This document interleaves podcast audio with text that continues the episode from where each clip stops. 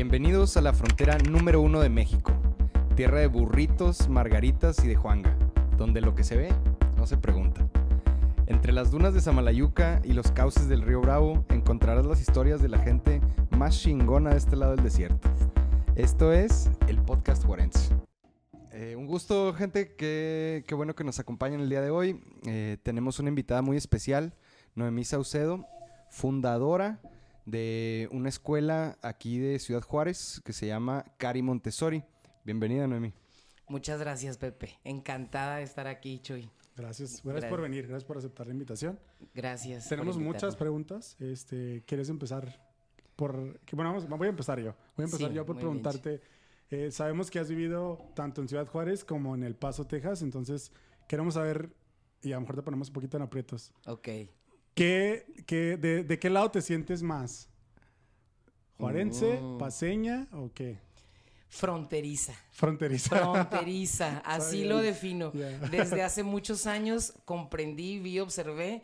Somos fronterizos, o sea, tenemos una identidad sui generis. claro, claro. Entonces creo que tenemos lo mejor de los dos mundos. Sí, sí, me siento más de Juárez, todo, sí.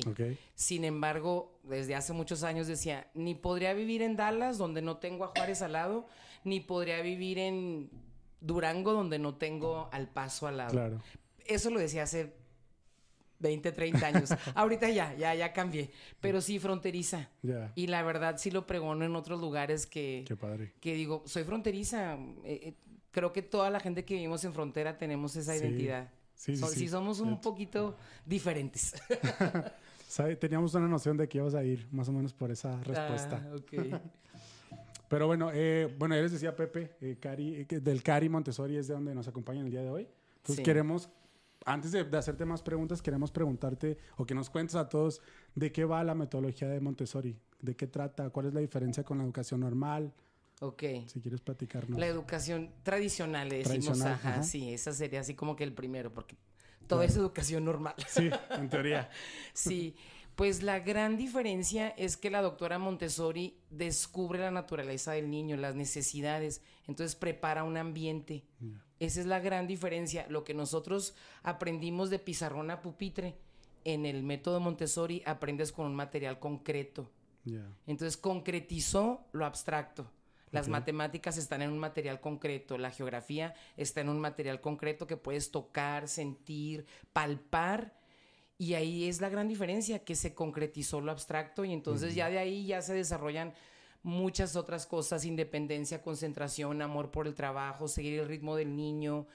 Es un ambiente de muchísima colaboración, no es un ambiente competitivo donde hay calificaciones y todos quieren el 10 y si no eres el 10 no eres el bueno. No, esa también sería otra gran diferencia, que es de colaboración, de cooperación. Y si siembras paz y también cosechas paz en vez de competencia. Entonces eso sería así como que en eso lo podría resumir. Podríamos estarnos muchas horas hablando de eso, Claro. pero creo que la, concretizar lo abstracto y desarrollar este ambiente de paz, de colaboración, de seguir el ritmo de cada niño. Excelente. Pues sí, sí, cambia bastante a la, a la educación tradicional. Sí cambia mucho, la verdad, porque el hecho de que no vayas estresado en cuarto, quinto y sexto de primaria Claro. hasta a ir por el 10, cambia, cambia tu, tu interior totalmente. Claro, tu manera de, de sobrellevar tu vida, literal. sí, sí cambia. Buenísimo. Ya Ten- en la secundaria y prepa, por ejemplo, mis hijos, que me acuerdo la primera vez que llegó la hija, mamá, ¿qué es una A? en primero y secundaria. ¿Qué es una A y, y más? O sea, Ah. A plus, ¿verdad? Claro, como le llaman claro. allá en el paso. Ay, como me dio risa, de veras. Digo, ay, chiquita, no sabe lo que son las calificaciones. Sin embargo, qué bueno. Entonces, ya Sí, sí, conforme hacen la transición al método tradicional, donde ya saben que dan calificaciones, pero es otro sistema. Claro. Ya es como tú adulto se lo presentas a- al niño, al joven, al adolescente. Es un número que el sistema lo pide, pero finalmente lo que importa eres tú. Exacto. Lo que has aprendido.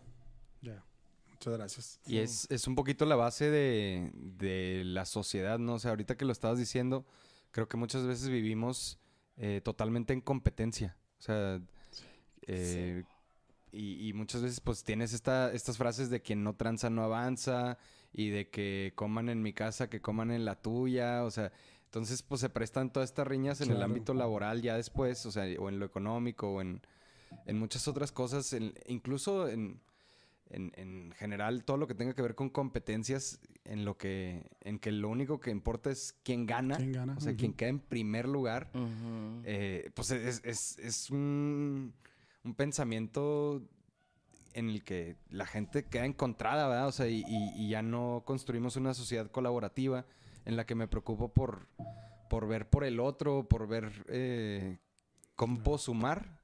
Y a veces la gente nos enfocamos en, en cómo pues te hago que te, que Sí, te vaya mal para que a mí me vaya mejor, Sí, ¿verdad? O sea, sí. Claro, o sea, ¿Cómo pe- arriba de ti, vaya? y, y es algo que aprendemos desde el salón de clases, muchas veces cuando se nos enseña que el que tiene las mejores calificaciones casi casi vale más. Ujú. ¿verdad? O sea, y, y eso... y- O sea, Pues, está agregado un valor no natural y no necesario. Exacto. Ajá, O sea, que vale más. Eso es, no, eso es para mí terrible que, que valgamos por un número o que nos den valor por un Sí. número. y además en, en- en todo tu ser, ¿verdad? Porque como que piensas que vales, o sea, como persona, cuando en realidad lo que se está, está evaluando muy en concreto es tu capacidad numérica o tu capacidad verbal o en alguna de las otras materias que vemos en, en la escuela, pero no necesariamente lo musical o algunas de las otras inteligencias, eh, no sé, interpersonales, emocionales,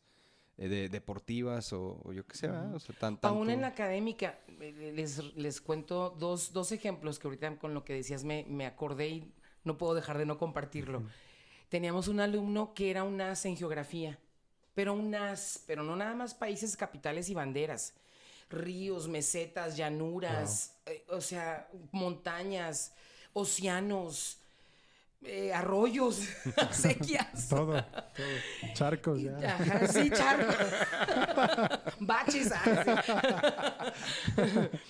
claro, eso no era, eh, o sea, eso no te lo, no te lo, val- no te lo valida como validan español y matemáticas. No es para competir, para ganarte el premio de la escuela que gana el premio académico. Entonces, en Montessori, desde ahí ya ves el talento del niño Claro. pues no, no, no tenía la habilidad para los números o para la escritura o lectura, pero sí para la geografía. Teníamos otro niño para la biología, eh, mamíferos, reptiles, Todo. eh, etcétera, etcétera. Entonces, qué lindo que se valore todo, Sí, no sí, nada más sí. matemáticas y español. Y luego el otro que también es algo maravilloso, eh, pues sí, me pasó con mi hijo en la prepa, ya cuando estaba en la prepa. O sea, en Montessori desarrollas un amor por aprender, eh, en general, ¿verdad? Habrá honrosas excepciones, Claro. pero ese es uno de nuestras, nuestros objetivos, desarrollar en el ser humano el amor al aprendizaje, la curiosidad, etcétera. Entonces llega, llega mi hijo, estaba como en segundo, tercero de prepa. Segundo, mamá, mamá, el maestro de matemáticas, no estoy aprendiendo nada. Ya llevaba como tres, cuatro semanas de inicio de ciclo escolar. Y yo, pues bueno, ve a hablar con él o habla con la asesora o la consejera. Y ahí va, tres, cuatro veces y no lo cambiaban de clase, de maestro. De él maestro. pedía un cambio de maestro porque decía, es que con esto de otro maestro sí voy a aprender y con este no estoy aprendiendo. Entonces ya llega un día y dice, mamá, no me hacen caso, tienes que ir tú. Si va el papá, como ya en la prepa Claro. ya fue escuela pública, si van los papás, estamos hablando de escuela de 2.000, 3.000 alumnos, sí, realmente ya la participación de los padres de familia sí es muy Tiene tomada en cuenta. peso. Sí. Tienes que ir, mamá. Ya fui con la consejera, el, mi- el de grupo, diferentes Todos. personas. No estoy aprendiendo, ya estaba el desesperado. Ya pasa un mes, no estoy aprendiendo química. Me- la verdad lo uso como ejemplo, digo, me tocó en este caso mi hijo. Claro. Eh, ahí estaba, esas son las herramientas que te deja un método abierto, fo- enfocado en el desarrollo de la persona. Porque tenía las herramientas para aprender, así se sacara un 6 o un 10, pero lo que quería era aprender. Claro. Claro, ya fui, hablé con la persona indicada y a las 3 de la tarde me hablan y me dicen, señora, ya está su hijo con el maestro que usted pidió, la, la, la". Ya. y ya, o sea, muy- Cuando, cuando en otro modelo, este, el, el niño simplemente se hubiera ido relegando y te enteras al final del Sí, semestre Exacto. o del año cuando ya está reprobado que no aprendió nada porque. Sí. Porque no entiendes y no, no te logran eh, atrapar o conectar con el profe y pues ya te vale. O Te sea, vale. y, y Y, dices, y- bueno, y ni de modo. hecho, los niños le decían a él, ay, ¿qué te importa aprender con que te saques el 10? Claro, es un pues 10 es- fácil, sí, le decían. Es un 10 barco. fácil, Héctor José. da". Y él, no, es que lo que yo quiero es aprender. Entonces, bueno, son, son, es un ejemplo que a mí me marcó como mamá y Sí. como maestra, la verdad. Claro. Qué buen ejemplo. Son, hecho, son buen buenos frutos. Que estos- se dieron, ¿eh? ¿Quién sabe ahora que hemos del chamaco? ¿Quién sabe Ya si ya, no sé ya- nada. ya no- ya pasó la prepa, ya... eh, sí. Entonces, ¿por, por qué surge la, tu inquietud o por qué fun- fundar el Cari Montessori? ¿A raíz de qué? ¿A raíz de qué? Muy buena pregunta. Sentada en clases, como una joven de 23 años estudiando el método. Después de una búsqueda muy profunda de mi vocación, la verdad. Ok. Yo me fui de misionera un año antes de, de irme a, a entrenar en el método Montessori y el objetivo era encontrar mi vocación, porque no quise estudiar algo nada más que me conviniera. Yo sabía o creía y creo que estamos hechos para algo y que hay que descubrirlo. Entonces fue una búsqueda recia de encontrar mi vocación.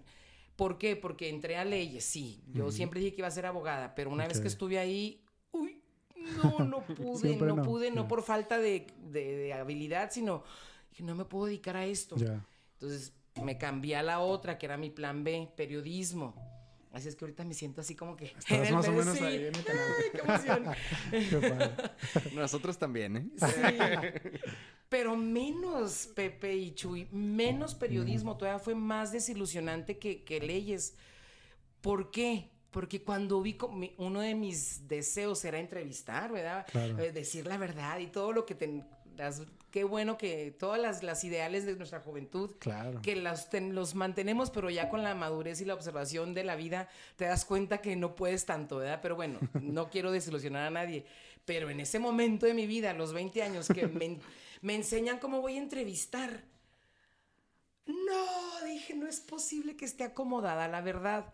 En ese momento de mi vida me desilusioné. Sí. Ahora lo entiendo perfecto. No tuve la madurez para decir que le hace que la acomode. No, no Sí, pasa sí. nada. Pero no, yo era un poco extremista. Entonces sufrí una crisis de vocación muy fuerte porque no había opción C. Tenía A o B. Entonces dije, bueno, me voy de misionera. Esto a tus 23 años. Fue a mis, no, fue a mis 19. 19. 19, 20. Ya. Obviamente faltaba mucha madurez.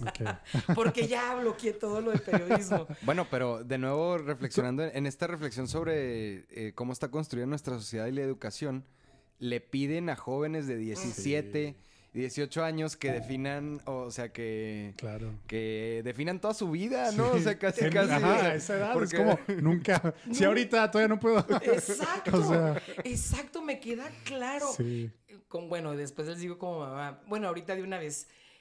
Y recuerdo bien de cuando acabaron la prepa, yo les dije a los hijos, váyanse, tómense un año sabático. Es tan importante definir qué vas a estudiar. Para mí, dos grandes momentos de tu vida es qué voy a estudiar y si quiero formar una familia, a quién voy a Claro. elegir. Entonces son las decisiones más importantes. Y a los 17, yo entré a, la- los no. 17 entré a la universidad. O sea, iba como un año un poquito Adelantada.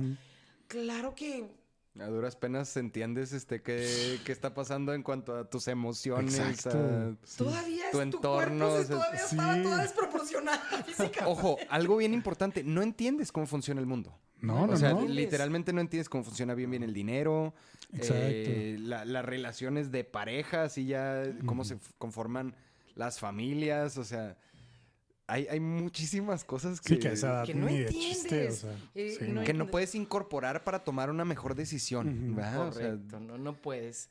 pero por ahí se empieza. Por ahí, sí, porque algo se Sí, empieza. sí, sí, sí. Yo decidirme de misionera, pero con el objetivo de encontrar mi vocación. Ay, sí, Señor, voy a buscar mi vocación.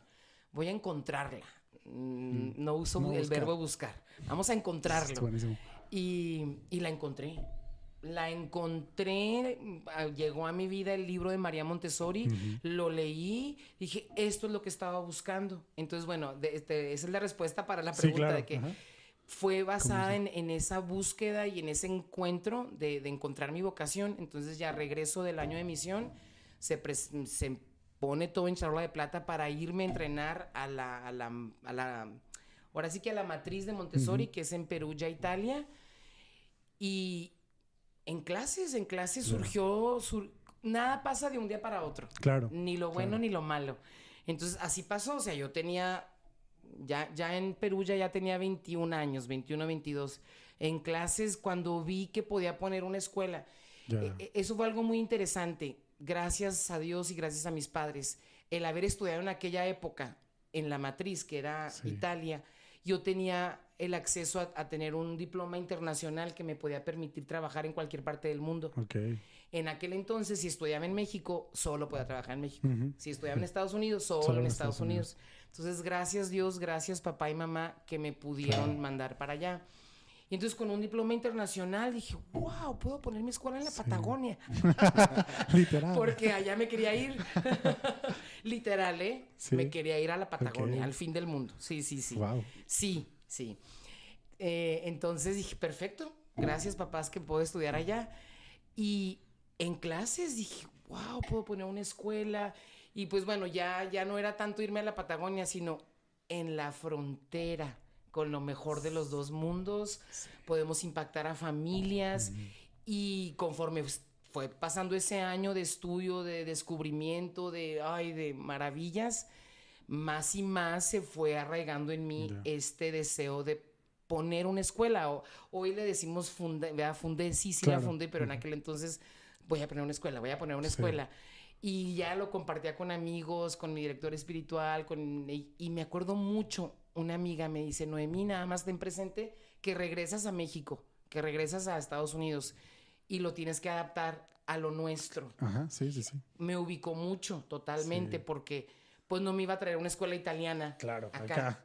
Entonces eso más, ahora sí que más ardor me dio para fundarla, para hacer una escuela fronteriza con lo mejor de los dos mundos. El que es el Cari que todavía sigue en función de. Sí. ¿Cuántos años tiene? En 23. 23 años. Ya, ya. 23 años. Un montón. Sí. Qué padre. Creo ya, que ya- 24. Ya, para el cuarto de siglo. Sí. ya- ¡Qué responsabilidad! Sí, Oye, me imagino, me imagino. oye, a ver, o sea, si, pon- si tomamos en cuenta que Ay, eh, el 80% de las empresas que se fundan eh, no logran No pasar logran. la barrera de dos años.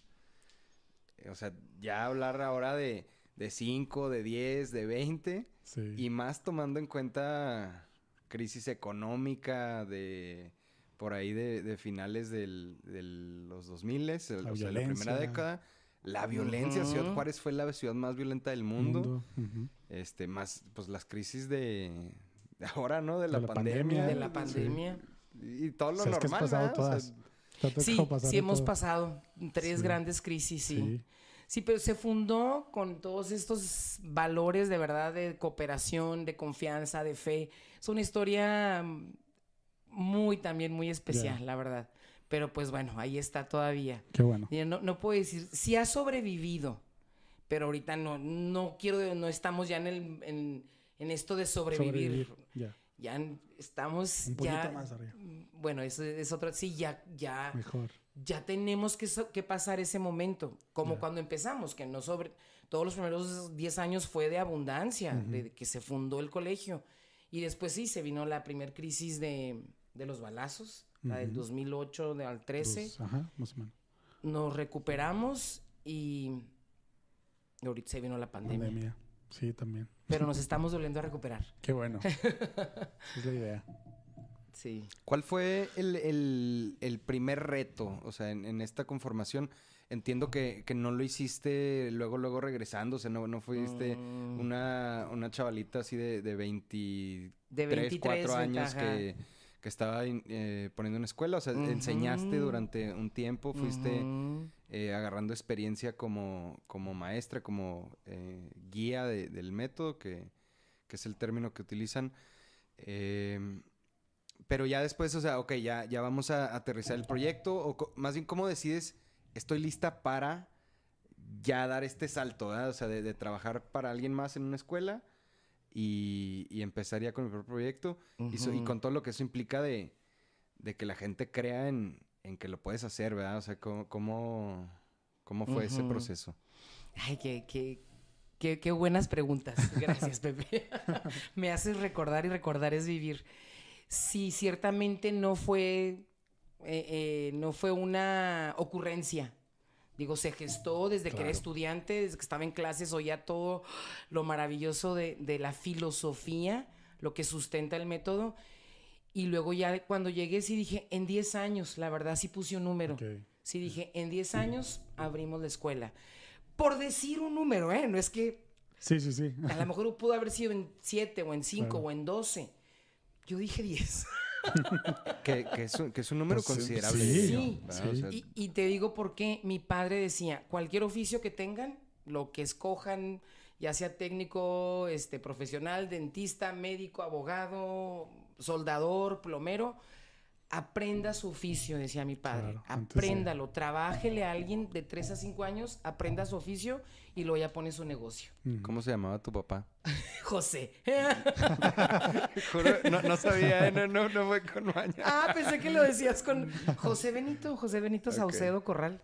Mi Está santo bien. No, padre. no, yo preguntaba para, para Ah. la audiencia. ¿no? Para la audiencia, ok, sí.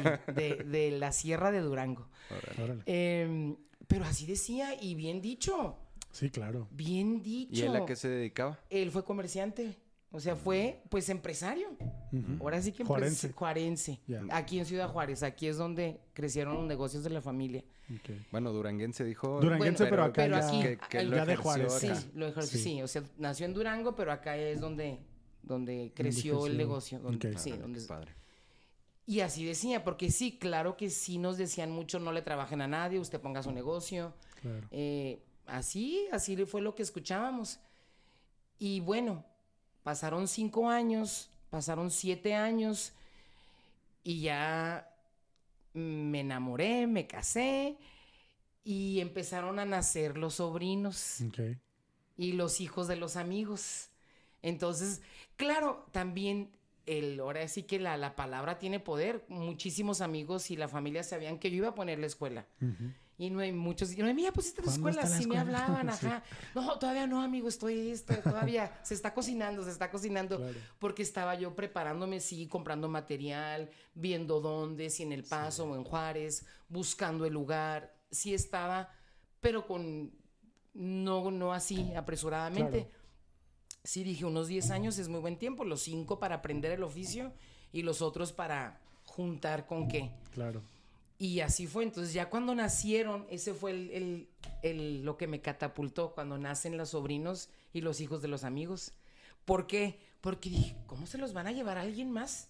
De ninguna manera Sí, me los traen a aquí, mí, si sí, yo estoy claro. aquí. Si Y- esto, si esto es la, la gente que me puede comprar, ¿verdad? La que me conoce, ¿no? O sea, Correcto, o sea, yo, yo decía, no puedo dejar que se vayan. yo eh, honestamente yo decía, si un amigo pone su escuela, una amiga, qué mejor que llevárselo a una Claro. amiga que me conoce, que va a conocer a mis hijos, que claro que hay un cariño. Sí, sí, sí. No es nada más dejárselo a un desconocido.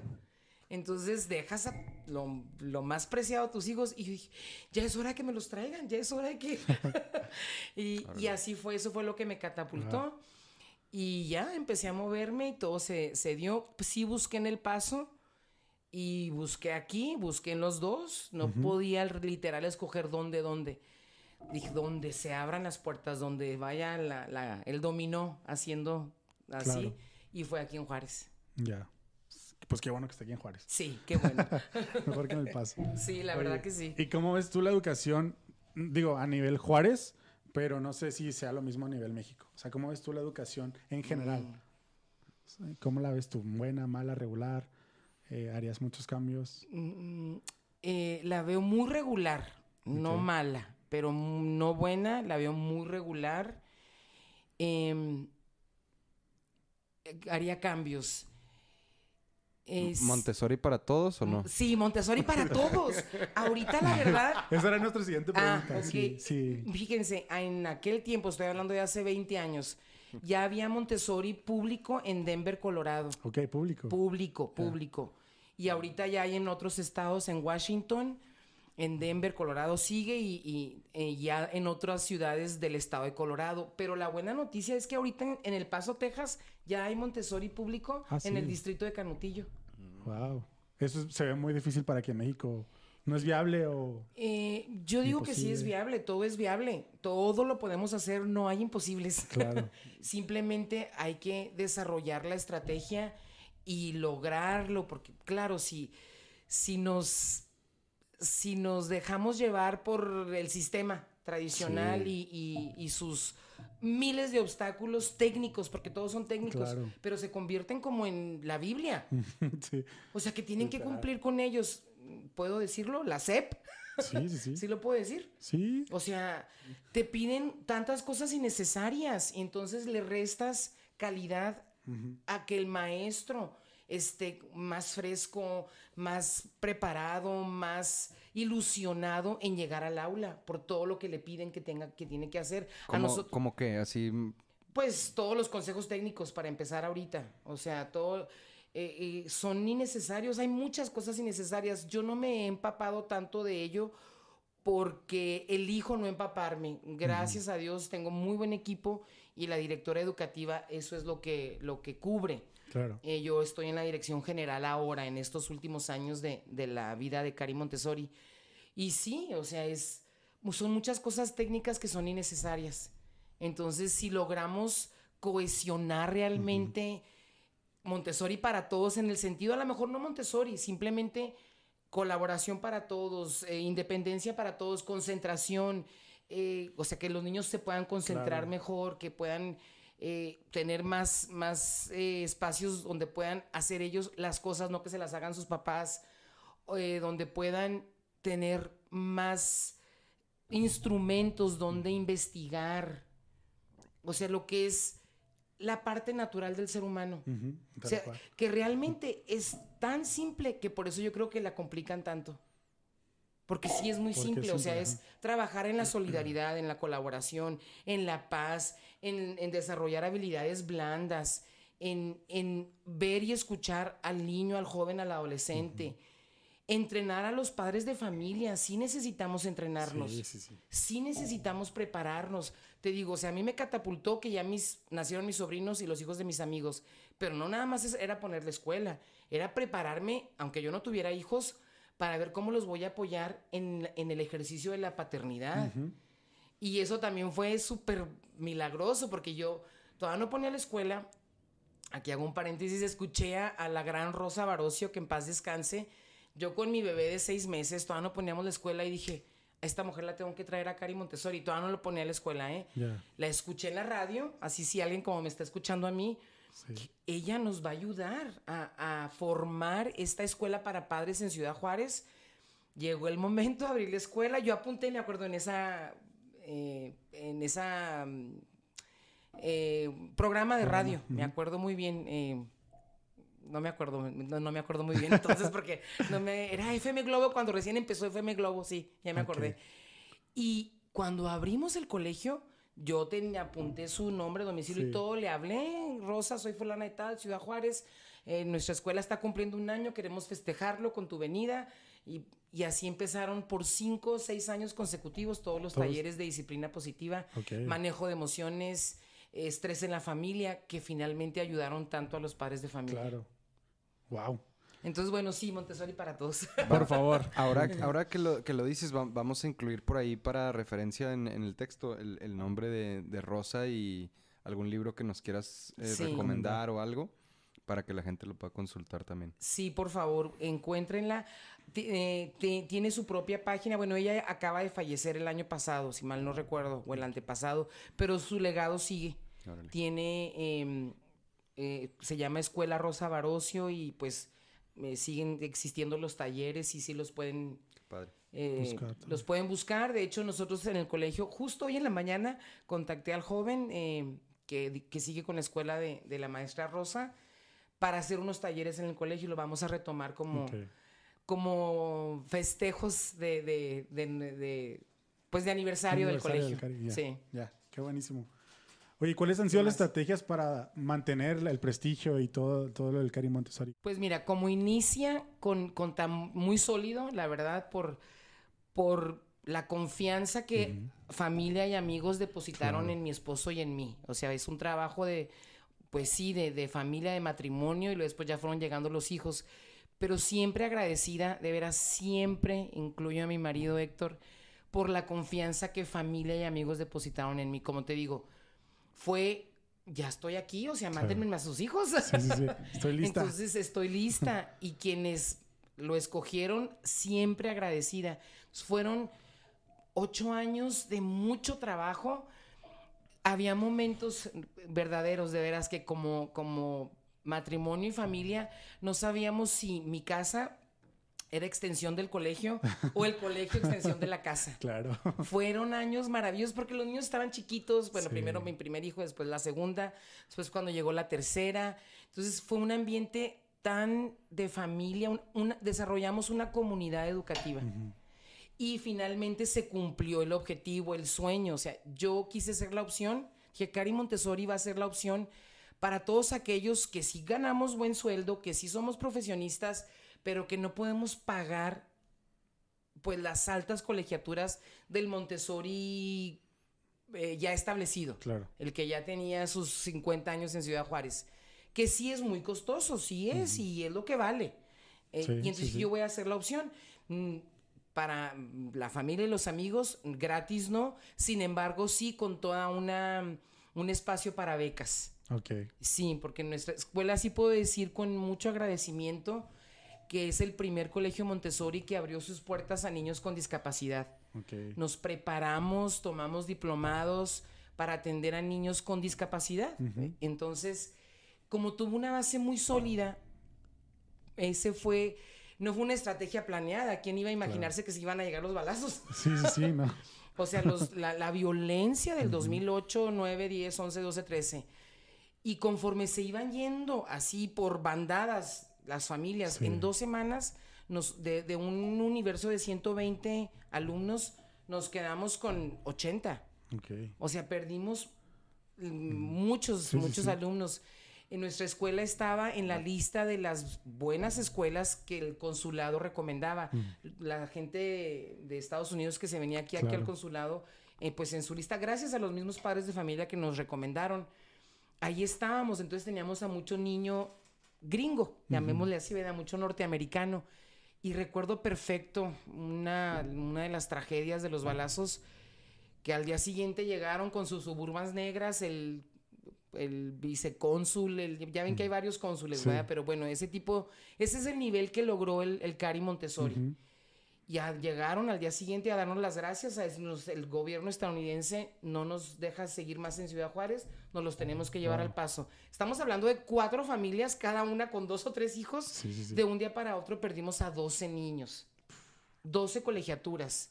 Y el personal de ahora, ¿con qué les pagamos? Claro, sí, sí, sí. No, y luego dices, en dos semanas fue, ahorita me puse el cálculo, fue la tercera parte de... Del cari. Del de- colegio. Y, y en este caso, del ingreso... Exacto. eh, del ingreso que Sí. representa para mantener también a los profes, al personal administrativo y a todo lo que implica la administración Sí. de una institución educativa. Correcto, o sea, y que, es, que opera como empresa tal cual, ¿verdad? Claro. Sueldos, nómina, impuestos, renta, etcétera.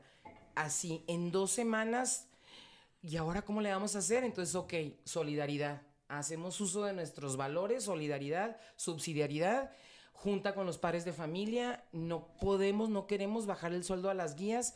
Para poder mantener esto, solicitamos de su parte este, una cooperación de tanto todos los papás sí, una claro. respuesta positiva, entonces ahí ves los frutos. O sea, Exacto. sí, sí me conmuevo y si lloro, ay, me disculpan, pero esos años de, la- de los balazos, eh, no, fue el, el equipo, la comunidad educativa, el equipo docente y, debo decirlo, don David Villarreal, que fue el dueño del edificio donde estamos, Ujú. fue un ángel en nuestra vida, porque no nada más en mi vida, sino todas las familias contexto. beneficiadas del colegio, el- el- el- los empleados y las familias. Él fue bajando la renta. Ok. Conforme si iban saliendo las familias, señor Don David, ya no puedo pagar. No, no, a ver, dígame, trae, ¿cuántos niños le quedan? Pues que tantos, ok, le bajamos tanto. Ok. Él fue un ángel. Sí. Ya hubo un momento en que llegué y le dije, no más, Don David, ya no puedo. De, fuimos perdiendo, ¿verdad? conforme fueron Ajá. pasando los años, nos quedamos con 27 niños. En el lapso de 3, 4 años, ya, ya no es sustentable esto, no No, más. no, no. Y no, no, no, no, no, señora Vinalay, tanto. Entonces hay que leer las señales, la verdad. Yo decía, este hombre sigue bajándome la renta. Wow, este hombre. O sea, gracias. Sí, sí, Entonces, sí. esto tiene que seguir. No podía no seguir. Exacto. Entonces, bueno, entonces, ok, las estrategias eran hacer alarde, ahora sí que de los valores y convocar para la práctica de los mismos. Y luego, pues bueno, de alguno, no creas que tengo mucha habilidad financiera administrativa, pero ¿qué hicimos? Ok, necesito tener un curso de administración, necesito saber cómo funciona el negocio, porque en, todo, en, en, esta fundación del colegio se fundó una comunidad educativa. Yo sí planeé el colegio los primeros 10 años, pero en toda la parte educativa. Claro, pero en lo financiero. No financiera. En el camino me di cuenta que era un negocio. Y claro, soy hija de empresario, sí traigo la vena empresarial, pero no me di cuenta hasta que llegó la crisis. Claro. Y vámonos al, al, al diplomado de administración y ahí me recuerdo perfecto, en la primer clase entendí lo que tenía que hacer. Me acuerdo muy bien, era un diplomado de seis meses de administración. No sé si puede hacer el, comercial. Sí, sí, sí. De, con la USEM, Unión Social de Empresarios Mexicanos. En la primera, no me acuerdo de nada más que de la primera clase. Así como en la película de, de Tom Cruise de Jerry Maguire, o sea, you had me at hello empecé a aplicar. Eh, con esa, honestamente me acuerdo de muy poco, pero de esa primer clase sí. Empecé a, reforzar lo que ya traíamos. Sí puedo decir que ya traía los valores que mi padre, sin estudios y sin nada, aplicó en sus negocios. Yo los apliqué en el colegio. Porque ciertamente los, pues ahora sí que los chupas, los mamas. Yo trabajé en el negocio de mi padre desde los nueve años. Lo empiezas a aplicar y esas son las estrategias ponderar al ser humano, eh, eh, o sea, ver al, maestro, al asistente, al de limpieza como persona, ser altamente productivos y altamente humanos. Entonces, no es a lo mejor una estrategia tan técnica, tan de contable, pero ahora puedo decir que esa fue la estrategia que dio resultados. Buenísimo, me gusta la frase. Sí. ¿Cuál es el eslogan? es profundamente humanos, altamente productivas, algo así. hay, hay, que me disculpen. Ahorita los, Pero bueno, se, entendió la, la, esencia, ¿verdad? Sí. Eso sí está entendido. les faltó ahí quizá uno que otro toque de concretizar el aprendizaje en, algo práctico, ¿no? se quedó muy teórico, le faltó ahí un toque algo más práctico, eh, oye, no, buenísimo. Este, creo que algo eh, que, me pusiste a, pensar ahorita mucho fue eh, sobre, sobre el cómo vamos modificando, eh, cómo nos vemos a nosotros mismos como emprendedores. como, o sea, ok, tenemos esta, esta idea que quieres, que quieres aterrizar, quiero poner una escuela en este caso. con esto voy a, impactar a mi comunidad, ¿verdad? Voy a ofrecer algo diferente, algo que, aporte algo positivo. Y, en la práctica, pues te vas encontrando con, muchas, eh, no sé, dosis de realidad, por así decirlo. Eh, continuando con esta reflexión que decimos que ni siquiera conoces el mundo cuando, cuando empiezas a, estudiar la universidad o, empiezas en tu carrera profesional. Pero, ¿cómo dirías que eh, fueron cambiando tus procesos mentales, o sea, de, creación, ¿no? O sea, porque, porque a fin de cuentas, eh, pues yo, yo, te, yo veo eso en ti, ¿verdad? O sea, eres una creadora. O sea, de repente tienes una idea y, mm. y te animas a hacerla y la haces y poco a poco la, vas implementando y, y, pues consigues quien te ayude en lo que, en lo que no y, y eso está perfecto, ¿verdad? Pero eh, en cuanto a estos procesos creativos, eh, no, sé si alguna vez te hayas puesto a pensar en eso, ¿ah? O sea, en, cómo le haces o, si, o si todo es eh, tocado así de, oído, dirían los músicos.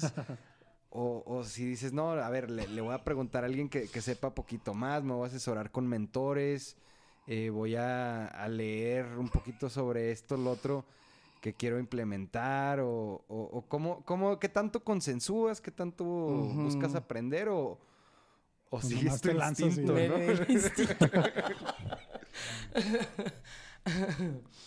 eh, me gustó, eh, gracias por lo de que soy creadora. Eh, mi hija, una de mis hijas también me lo dice mucho. He aprendido tanto con, con los hijos y con los alumnos a conocerme esa parte. Em, cuando me lo han preguntado o que me lo dicen, me lo cuestiono, porque sí digo, hmm", como dices, Em, creo que es como, como entra mucho la confianza, mucho la fe, la certeza. eh, eh, ¿Cuáles serían mis procesos? Pues primero la verdad sí sería que, que he buscado ser una mujer de verdad y para eso pues mi eje, mi verdad sí es Dios. Entonces, em, desde mi juventud, viví mi juventud con Cristo, me enamoré del Evangelio, em, he, he buscado una espiritualidad, más que una religión, la verdad ha sido una Claro. espiritualidad. Em, y entonces ese sería como mi primer proceso. Y como dicen en inglés, we grow as we go. Sí, sí, me, de- pero claro que volteo y oigo lo que dice mi mamá de mí o lo que dicen los amigos que hacía de niña. Digo, ah, ok, creo que también así nací. Ya, ya no hay Es mucho nato mérito. ya, Sí. Quitándole mérito. ya hay, hay poco mérito. Ya el mérito que veo es que sí lo he eh, cultivado. Pero na- nací Y- como en esta parte de, de- de creer en, eh, y de... De defender confianza. la idea. De De, defender. defender, eso que, que es esa, esa creación. Ok. Ok. O sea, porque además, o sea, ahorita te escucho, o sea, y efectivamente tú eres una persona segura de sí misma. ¿verdad? O Pues sea, como todos, parece. sí, porque Puede ser, sí, tenemos, o sea, sí, sí tengo mucha seguridad en muchas cosas, pero inseguridades en otras. Ajá. como todos. Sí, yo creo que todo, sí. Cada vez que, que me dice un, un joven, mis hijos, una amiga de mi edad, no es que soy insegura, no, tienes inseguridades, que es diferente. Ajá, exacto. Ni Eso es buenísimo. Ajá, recuerdo perfecto. Ay, no, es que de veras que la vida es maravillosa. Estábamos, así estaba con mi novio en aquel entonces, que ahora es mi esposo, con otra pareja enfrente. Y dice, eh, una amiga, Guía Montessori, con su novio italiano. Y él, así dijo el novio, tendríamos 25 años. Pero él, qué segura, quién sabe qué, diciendo de Ok, mí. ah. Y entonces, yo creo que fue la primer dosis de que, que alguien me dice sin conocerme. Y ya me fui lo reflexioné y digo, la gente cree que soy muy segura. Y tú con tus inseguridades en la cabeza. y yo con mis inseguridades en la Sí. cabeza. Las ventajas de hablar fuerte. Eh, sí, Sí, sí, sí. sí. La verdad es que Las- sí. hay, hay cosas con las que ya naces, ya nací con la voz. Claro. En sexto de prima, en quinto de primaria, van a escoger al declamador eh, que va a representar el colegio. A todos nos dan el mismo poema. Me toca la frase X. Me toca a mí leer la frase que tienes que exclamar con más ímpetu. me tocó a mí leerla. Pues la leí y el maestro a las 3 de la tarde, Saucedo Corral, se queda. Se queda a las 3 para repasar y yo, ah, ok, obedeces. Entonces me quedo, compito, gano, pero a lo mejor no sabía que tenía ese talento. Claro, Un claro. maestro me ayudó a, a sacarlo. Curioso, qué padre. Y luego en sexto de primaria vuelve a pasar lo mismo. Y, o sea, eh, en esta búsqueda de mi vocación, yo puedo ver ahora claramente que los maestros tuvieron mucho que ver. Sí. Tuve muy buenos maestros, solo que no lo vi porque yo quería ser abogada, defender a los migrantes. eh, pero una vez que ya me fui a encontrar mi vocación, hizo toda la lógica del mundo que fuera la, la docencia. Porque tuve grandes maestros, gracias a ellos salió el talento de, de la literatura, salió la voz, que puede ser una bendición y una maldición. Sí. Porque sí. mucha gente me tiene miedo. No, no, a ver, o sea, y, y- y es cualidad, ¿verdad? Y hay que, Sí. saber, hay que saberla usar, exactamente. Es Sí. una herramienta Sí. que hay que saber Ajá. usar. Sí, y que me ha costado mucho trabajo porque mm, digo más como mamá, mamá, mamá, parece que estás enojada. Digo, sí es cierto, parece que estoy enojada, no estoy enojada, se los igual mi madre parecía que estaba enojada, pero pues norteñas al fin. Pero bueno, eso ya nací. Ya conforme fui descubriendo a Dios, la espiritualidad, el pues el amor, la empatía, la compasión, ya dije, ok, ahora me toca cultivar con lo que ya nací. Entonces, eh, ¿cómo le hago a la hora que creo algo? Eh, sí, se te vienen cosas, mi- como, un artista, te inspiras. Ujú. Ustedes hicieron esto por una inspiración, seguro. Se Sí. ah, vamos a hacer un podcast, vamos a, a promover talento juarense. Y empiezo, o sea, nada pasa de un día para otro. Te viene algo, lo traes, yo traía a la escuela, a la escuela, desde que estaba estudiando, me duró un año, me duró dos, me duró cinco. traía lo de cuando, bueno, un maestro me saca el talento de la poesía, me duró un año, me duró dos, me duró una década, nunca lo dejé. Me enamoré de la literatura, que eso fue lo que estudié. Eh, pero es algo que ahí lo traes, ahí lo traes. Entonces, ya se... Yo pienso esto. Yo me preparé en la literatura y entonces siempre seguí compitiendo hasta la carrera, pero una preparación. Se presentó la oportunidad, competí. Uy, resulta que gané, pero no competía para ganar. Competía porque lo amo. Sí, te apasionaba. Ajá, entonces creo que ese ha sido un don que Dios me dio, que he hecho las cosas porque me apasionan, porque las amo. Y en el camino resulta que hay frutos, que hay logros y que la gente, uy, te ve muy segura. Y, y sí, no dudo que sí tenga seguridad. El chaleco de mis padres es lo número uno, o sea, y digo chaleco porque así me enseñó una amiga. Me acuerdo que igual me decía, es que traes un chalecote. Sí, ciertamente, mis padres me, me dieron esa seguridad entonces, igual con ya con la escuela, me fui preparando, me fui preparando, compraba un material, tomaba un curso, eh, eh, o sea, te vas preparando y ¡pum! se presenta la oportunidad, pero ya traes una preparación.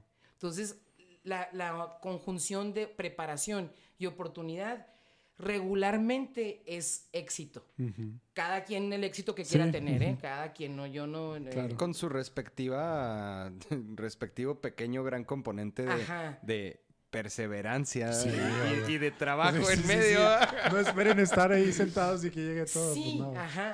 ¿Estarías de acuerdo? o sea, tienes razón. Oportunidad, preparación, trabajo. Claro. Sí. sí.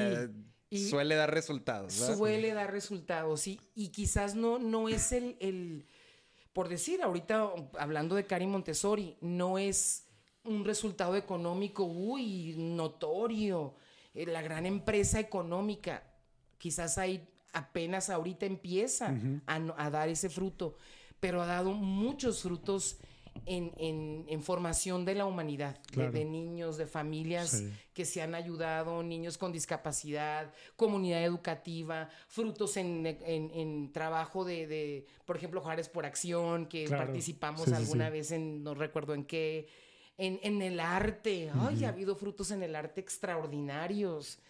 Y eso es lo que yo planeé. Claro. Y ahí están los frutos. En el camino, vuelvo a repetir, que vi que era un negocio. Ah, ahora en esta etapa de mi vida, que ya coseché todos esos frutos de la parte humana, de la parte desarrollo, ahora sí estoy totalmente abierta y me ha encantado ya la óptica de tratarla como negocio para que ya ve como negocio, porque finalmente pues hay que seguir pagando. Sí, sí, sí, pues hay que comer. y hay, que, pagarle a los demás. Exacto. Entonces, bueno, pero no sé qué tanto contesté, sí, sí, cómo le hago. Eh, eh, y muchas cosas de que cómo le hago, sí, ciertamente soy un poco atrevida, eh, temeraria, entonces sí me atrevo y en el camino aprendo. Claro. Mm, no, así nací. Sí, o sea, porque eh, ese es, ese es un poquito la impresión que tengo, porque hay, hay, otros estilos en los que la gente planea mucho y luego hace, o a veces incluso planea mucho y no se anima a aterrizar, ¿verdad? O sea, pero, pero bueno, o sea, creo que tú estás un poquito más de este otro lado de, de me aseguro que tengo eh, o sea, y creo en el valor que, tiene mi, idea, mi producto, y implemento, o sea, desde ese lado y aprender sobre la marcha.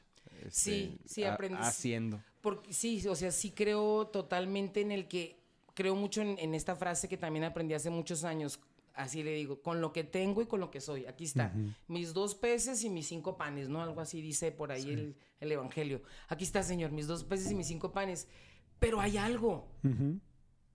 Eh, hay algo, entonces no tiene que estar todo listo. Y, sí creo mucho en eso. Ni ser una improvisada o un, ningún, o sea, ni ocurrencia, nada más porque, ay, se me ocurrió. Buscar el equilibrio.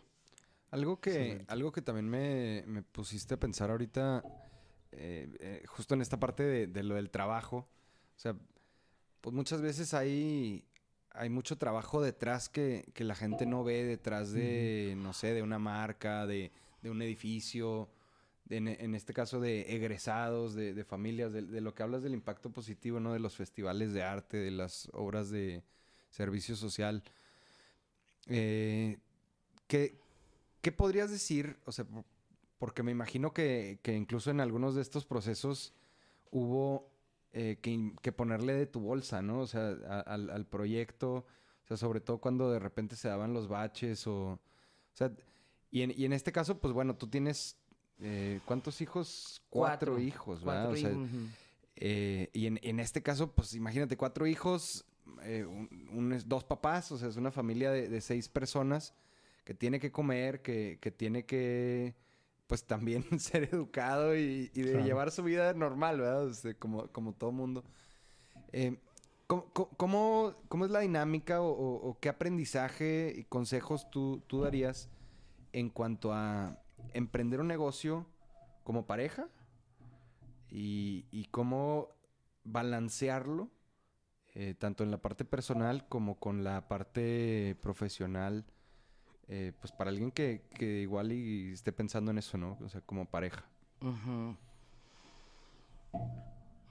Mm. Pues depende quién es tu pareja, para empezar. Sí, bueno, tiene mucho sentido, sí. Sí.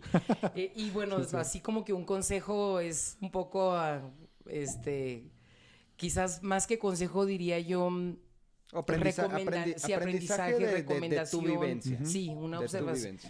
En, en mi historia personal, eh, sí, depende mucho de tu pareja. En este caso, mi esposo se enamoró de Montessori igual, o sea, se enamoró del proyecto, se lo presenté de novios antes de casarnos. Le platiqué, el sueño de mi vida es tener una escuela para los hijos, para mis sobrinos y los hijos de mis amigos. Ese era mi slogan. Y para mis sobrinos y los hijos de mis amigos. Y se fue enamorando, se fue enamorando y emprendimos juntos. Entonces al principio sí, fue pues la inversión personal y gracias a mis padres, ¿verdad? Que, que, que me patrocinaron los primeros, eh, pues la primer, la primera inversión. Claro. Gracias Dios que se pudo este, recuperar y multiplicar en esos primeros 8 o 10 años.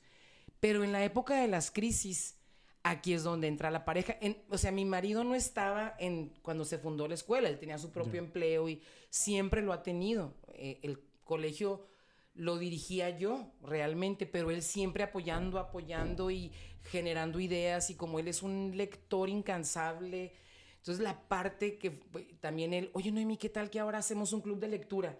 Oye Noemi, ¿qué tal que ahora hacemos semana, eh, mes de profesiones y yo puedo eh, invitar a los niños al taller de carpintería? Oye Noemi, ¿qué tal que ahora hacemos, eh, deja tu huella en Cari y hacemos algo con la pintura? O sea, muchas de las actividades fueron propuestas de mi esposo, Wow. que entendió muy bien el método, de hecho lo estudió a la par de, su carrera, él se, eh, de las primeras cosas que había en línea, en, en, la- en una escuela de Canadá, en línea hizo todo lo que es primaria. Ok. Entonces, porque es lo que le, le apasionaba a él, la parte de la lectoescritura y de las matemáticas. Educación en línea a inicios del 2000. Sería más o menos, ¿no? Wow. Nos llegaron ¿Cómo los... sería eso? Sí. La gente que se enteró de la educación en línea ahora en el 2020. Sí, ¿verdad? no, no están descubriendo el hilo negro, chavos. Sí, es, sí. existía. En principios del, del 2000, déjame te digo, hoy, ¿cómo quisiera acordarme exactamente qué año? Bueno, A ver, eh, ¿cuántos años tendrías tú cuando estabas en primero de primaria?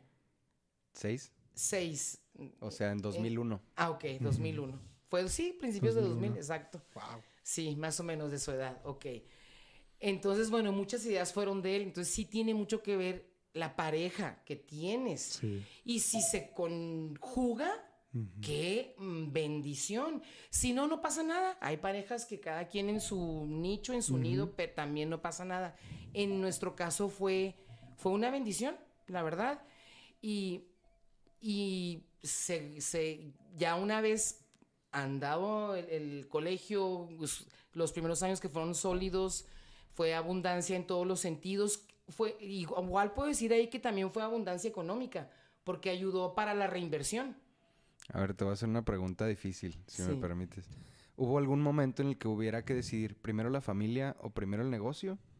O sea, o la escuela. Sí, O sí. sea, y, y, y cómo, cómo se maneja eso, ¿verdad? O sea, porque a fin de cuentas, pues ese, ese era otro bebé, ¿verdad? O sea, Era otro bebé. O sea, Ay, qué es, es un proyecto. dices, Pepe, qué bárbaro. Tan joven y ya con esa capacidad de ver eso. ¡Wow! No, pues es que yo también tengo mis bebés, bebés, ¿verdad? Pero- Sí, era otro bebé. Pero bueno, contestando a la primera, en los momentos difíciles de económicos, mi esposo fue el mecenas. Ok. En toda la crisis que nos quedamos, nos fuimos quedando con 80 y luego 60 y luego 30, él fue el mecenas. Mi amor, nos falta para la nómina. Pum. O sea, gracias a Dios que tenía muy buen trabajo Claro. y por como por cuatro o cinco años, él completaba la nómina. Wow. Entonces sí, sí fue muy difícil. Imagínate. Y sí, sí. Y hay momentos en que mi madre me decía, "Ay, estás loca, un negocio tiene que dar. Claro, la entiendo, pero en esos momentos, en esos momentos yo estaba defendiendo a mi bebé. Necesitaba sobrevivir. Mi bebé estaba en terapia intensiva Literal. y teníamos que arrimarle todo Sí. para que sobreviviera y no, no, no consideraba siquiera cerrarlo.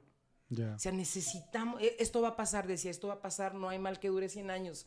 Esto va a pasar. Y si no llegan conmigo y me, ya ven que en aquellos años llegaban y te pedían la La cuota, o qué sé yo. extorsión. O sea, con- yo decía, si yo, ahora sí que como decimos en el norte, si yo me rajo ahorita, ¿con qué cara le voy a decir a mis hijos? Ay, hijos, dejen su proyecto de vida. Claro. Y no Decía- nada más el de todos, ¿no? Los niños ahí. Sí, o sea, porque por miedo, porque no, mí es que eh, quita el teléfono, quita aquello, o sea, todo lo que te dicen por miedo. Sí, claro, claro. Entonces decía yo, no, a ver, ¿cuánto miedo tengo yo? ¿Cuánto miedo tenemos, Héctor? ¿Cuánto miedo tienen mis hijos? El justo y necesario, no más, el de prevenir, el de, el de mm, prepararnos por si nos llega la balacera, o sea, el que te tienes que preparar nada más.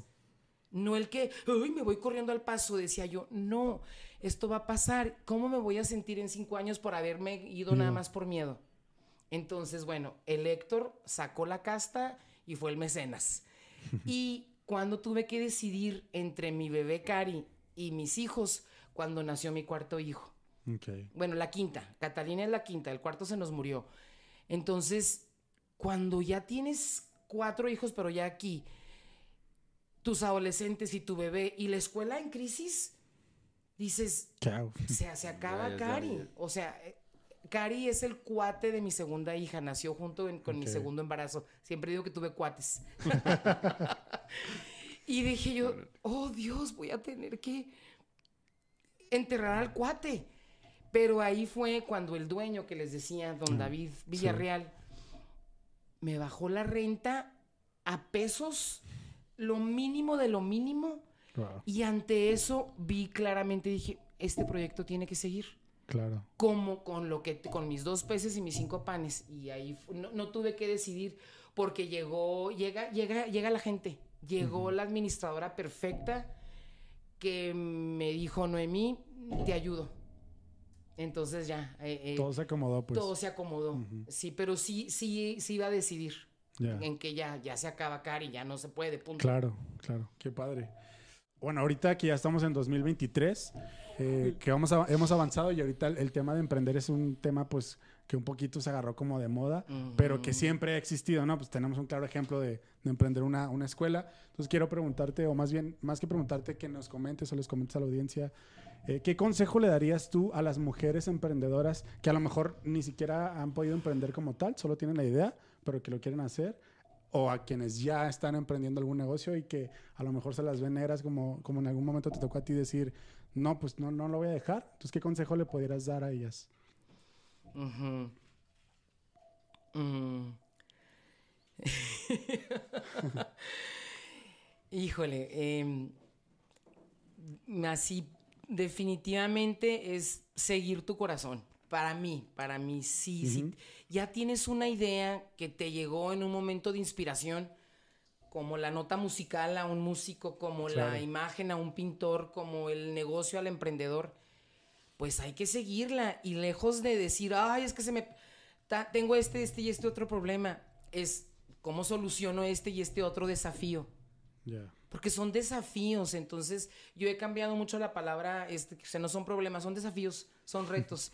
Hay que solucionarlos. Entonces, un emprendedor, para mí es un solucionador, un empresario, un emprendedor. Entonces, vamos solucionando. Se te Claro. presenta un desafío nuevo. A veces los que cansan son los mismos, que ya te la sabes. ya te sabes los mismos, entonces ya simplemente los adaptas a la actualidad.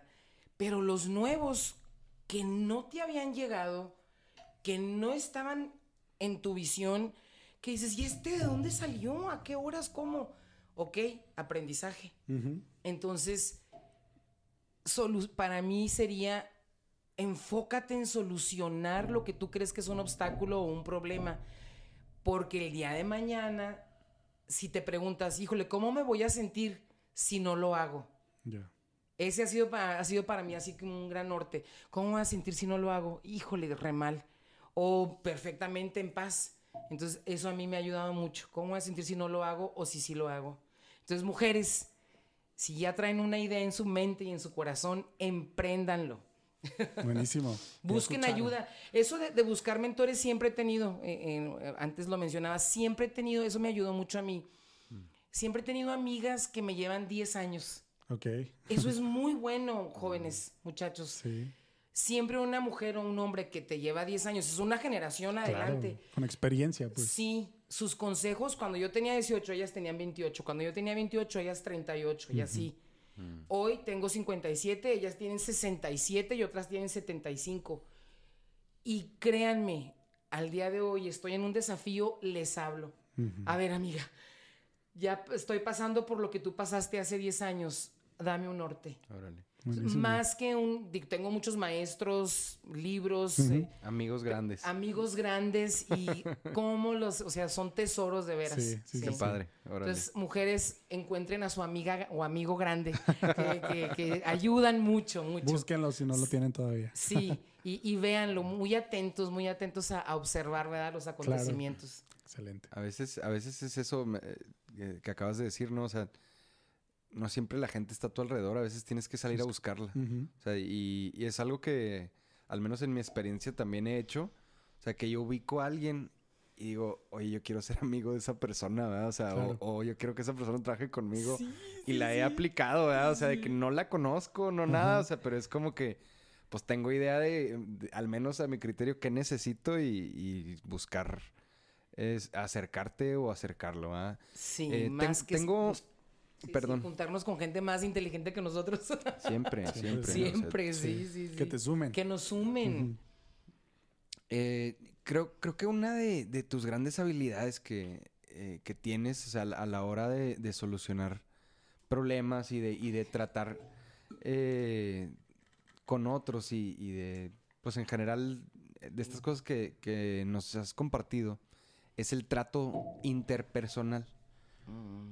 Ay, ¿Cuál dirías gracias. tú que es la clave para conectar con otra persona? O sea, tanto a nivel personal como a nivel laboral, ¿verdad? O sea, cómo, cómo buscar eso y, y, y sellarlo, ¿verdad? Ujú, ujú.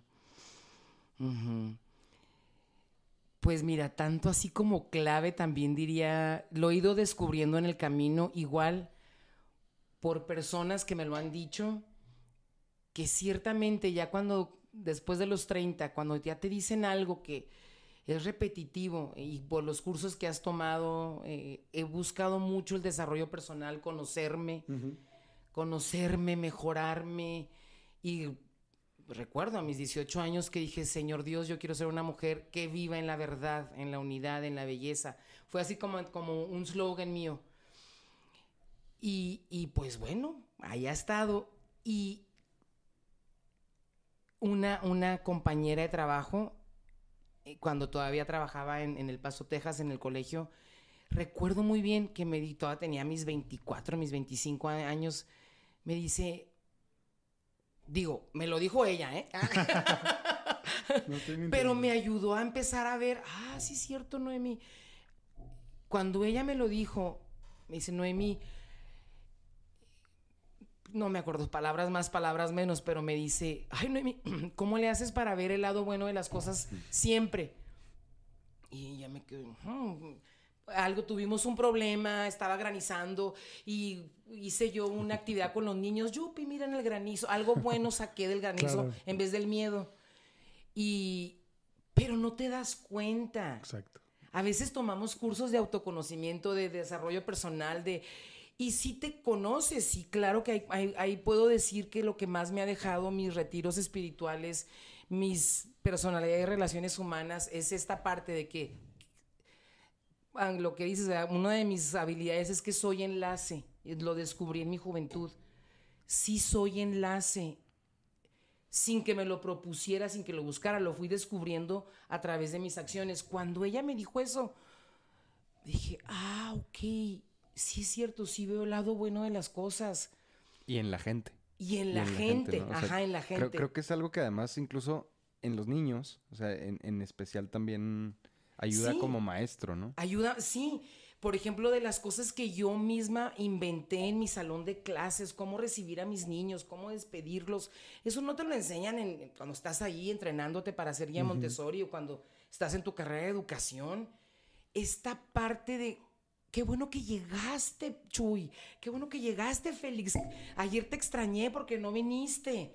Qué bueno que llegaste, Pepe. O ya cuando se van, que te vaya muy bien en la tarde. Te espero mañana, ¿eh? Eh, son cosas que fuimos aplicando en el colegio, este trato personal y esta, esta veracidad de qué bueno que llegaste, Pepe, al salón. Qué bueno que llegaste porque ayer te extrañé literal. Entonces, creo que ese deseo de vivir en verdad ha sido algo muy importante para conectar sin que me lo proponga intencionalmente. y, y hay un grado de empatía natural que fui desarrollando por la formación que recibí en mi casa, por, por, por ciertamente, de ahí viene muchísimo, pero ya lo que me, el mérito que puedo decir que pueda tener, si es que haya, es, bueno, sí hay, claro que sí hay, eh, es que la empatía se convierte ya en compasión, y como que el compasión es un nivel más alto. Claro. Empa- te- empatizar te pones en el zapato del otro y comprendes, pero ya la empatía es, no quiero que sufra. La compasión. Digo, Es- perdón, la compasión. Incluso es padezco contigo, Ah, sí. ¿no? O sea, y te ayudo, o sea, en, en ese sentido. Sí, o sea, ya es, no quiero que sufras. ¿Cómo, cómo te ayudo para que no sufras? Entonces, naturalmente, ahora lo veo, ya, ya, la, ya hay madurez, ya hay experiencia, ya hay muchos, muchos ejemplos en mi vida de mamá, de, de maestra, de amiga, de hija, de hermana, que dices, ¿cómo te ayudo para que no sufras? ¿Qué puedo hacer para que, Claro. para que en este caso logres tu sueño regularmente? eh, en nuestra formación creemos que siempre tenemos que ayudar al pobre de dinero. ¿A poco no? Ujú. Las obras de usualmente, caridad, usualmente haces, Sí, eh, sí. convocas para despensas y sí, muy, muy bueno. Pero yo elegí ayudar realmente a que el otro encuentre su pasión en su vida. O sea, como docente, como creo que ese es así como que nuestra principal eh, ejercicio, ayudar que el otro descubra su talento. Claro. Entonces, ayudarlo a que lo ponga en práctica. Eh, yo, por ejemplo, en el, el colegio beca a estudiantes. No comparto dinero, pe- pero, hacia como que a los pobres de dinero. Si no quieres sacar tu carrera, no tienes con qué pagarla, el colegio te ayuda Ya. para que saques tu carrera, si de la que sea, eh, eh, digo, las becas que tenemos y que hemos dado a lo largo de, de estos 23 años y seguimos dando, es en ese rubro, es en ese, de que hay empatía, hay compasión y pues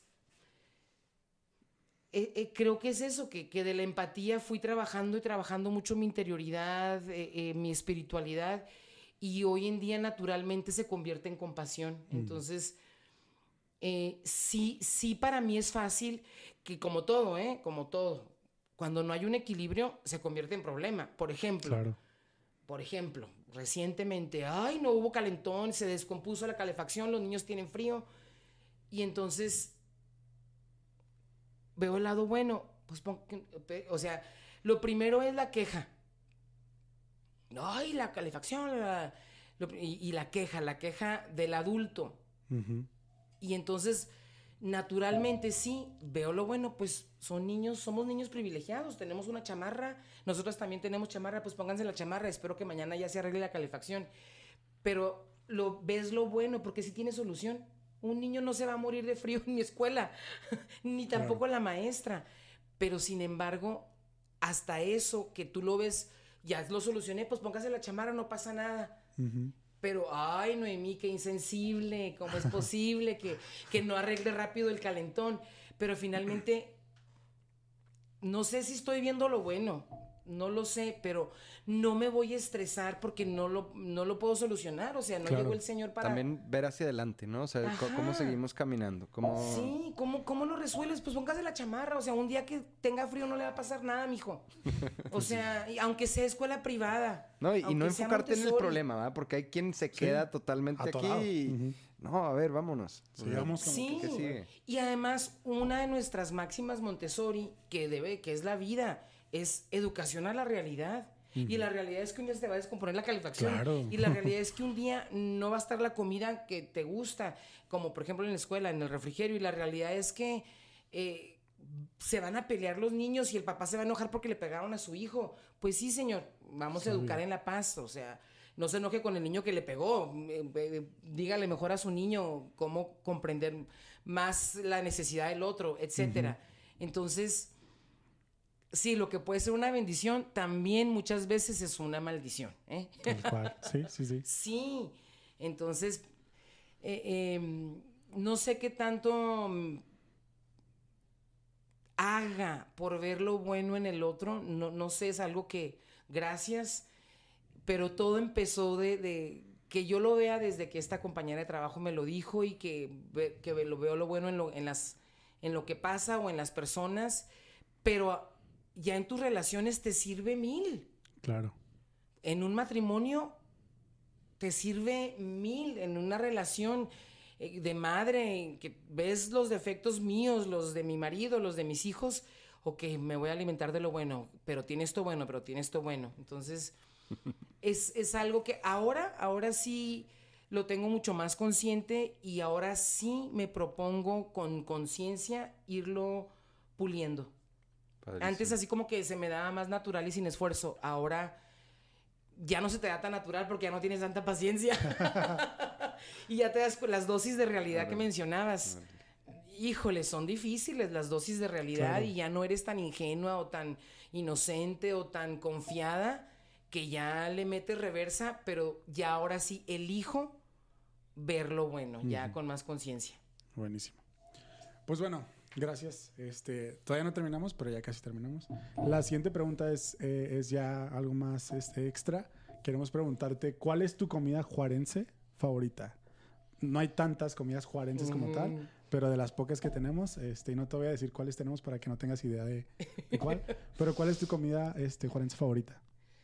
Pues, híjole, los burros, muchachos. hay otros, si hay otra. Híjole, no puedo. Los burros, la verdad. ¿Y de dónde? ¿O, de, qué? Las dos, ¿de dónde y de qué? ¿De dónde y de qué? De Sarita, de chicharrón. ¿Dónde es Sarita? Sarita Burro Sara, ahí por la Hermanos Escobar y está enfrente, no enfrente, por el Parque Hermanos Escobar. Está en la Michoacán en la esquina y allá a la vuelta. Hoy Burro Sarita de chicharrón y de mole. Un saludo. luego, los invitamos. Sí, Y ahí nos dan unas cortesías, por favor. Encargadas. Y, sí, los burros tienen que ser, la verdad, porque pues bueno, las gorditas no son tanto juarenses, ¿o sí? Yo creo que, yo creo que te la aceptaría. O sea, si me dijeras gorditas, diría, te preguntaría de dónde y de qué también. Sí, sí, sí. pues, pues las, aunque, aunque no sean de aquí, ¿verdad? o sea, pero, Claro, no, no creo que sean de Pero porque pues las boneless tampoco son de aquí, pero, yo, siento que últimamente se han vuelto comida juarense. las, ahora, las de la durangueña. ¿Gorditas? Gorditas la durangueña. está ahí por, por, la Vicente Guerrero. Ajá, exacto. sí, son mis favoritas. Yo creo que la otra comida juarense, porque les digo, no hay tanto así que digas de Juárez, de Juárez, es la, la torta de colita de pavo, ¿no? Ah, la torta de colita de pavo, sí. Tortas Nico. También me encanta. Ay, pero ya, ya no se las acaben, ya no se las acaben, que tenemos que Vamos a avanzar aquí ya, ya nos este, Por último, eh, nos podrías, bueno, les podrías comentar a, también a nosotros un consejo que le quieras, quisieras dar a toda la raza. No importa que, que sea, no sea el tema, si es del tema está bien, de lo que tú quieras, pero que sea un consejo en general. Un consejo. O mensaje. O mensaje, ajá. O mensaje. Eh, ok, un mensaje. ¿Qué quiero decirles hoy? Eh, y pues un mensaje eh, que a mí me ha servido en la vida, en todas mis etapas de joven, de, de, de joven adulto y luego ya de madurez y ahora ya en la eh, late 50s. eh, buscar su verdad, buscar la verdad. En, en mi caso ha sido pues camino, verdad y vida. Eh, vivir en verdad y, y ser feliz, aunque ya ahorita está como que muy de moda ser feliz, ¿verdad? Ya, pero eh, sí es una realidad. Sí, renuncié a mi trabajo porque quiero ser feliz. Sí, sí, ándale, ajá. Ser feliz de una manera madura. No- Claro, no, exacto, Como ahora, si ahora está muy de moda. Sí, elijo mm, ser feliz y sale del trabajo, ¿no? Ya. Sí, Renuncio. o, o- sí, ándale. Sí. Ahora está así como que. No sé en qué contexto está ahora, Sí. pero no está en un, en un contexto de la verdad. Ajá, claro. ujú, buenísimo. Entonces, eh, eh, para mí sería la verdad primero y que te lleva a la felicidad, aunque la verdad sea dura, Ujú. aunque la verdad sea difícil.